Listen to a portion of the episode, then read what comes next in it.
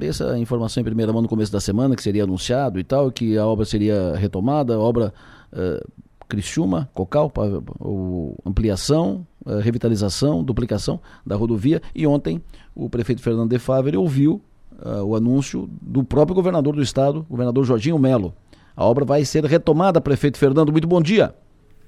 Bom dia, Delor. Bom dia a todos os rádio ouvintes. Sempre bom ouvi-lo. Obrigado pela sua atenção. Uh, como é que foi sua audiência ontem com o governador Jorginho Melo?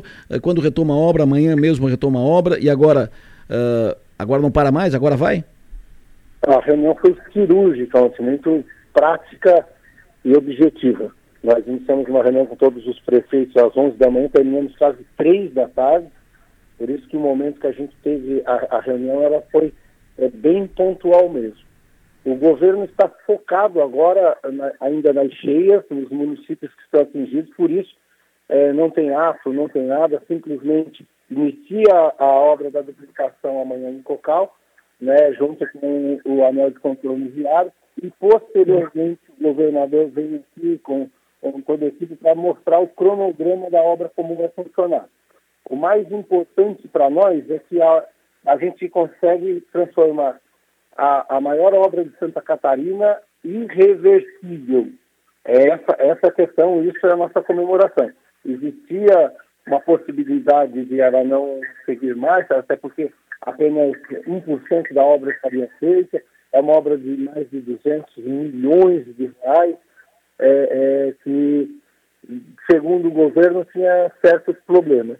Então, a reunião foi pontual mesmo, Adelor. Ó, começa amanhã, vai ter um trecho que vai iniciar na duplicação, mas começa também já um trecho do anel viário é, de forma imediata. Vai ser comandada pelo Ademir aqui, Honorato, ele que, que vai é, acompanhar o cronograma, e posteriormente o governador vem com toda a equipe GR Compras, Grando, é, todo o pessoal uh, em Cocal do Sul, para eh, explicar como é que vai ser o andamento dela. Perfeito, mas a garantia do governador é que recomeça amanhã e não para mais, é isso? Não para mais.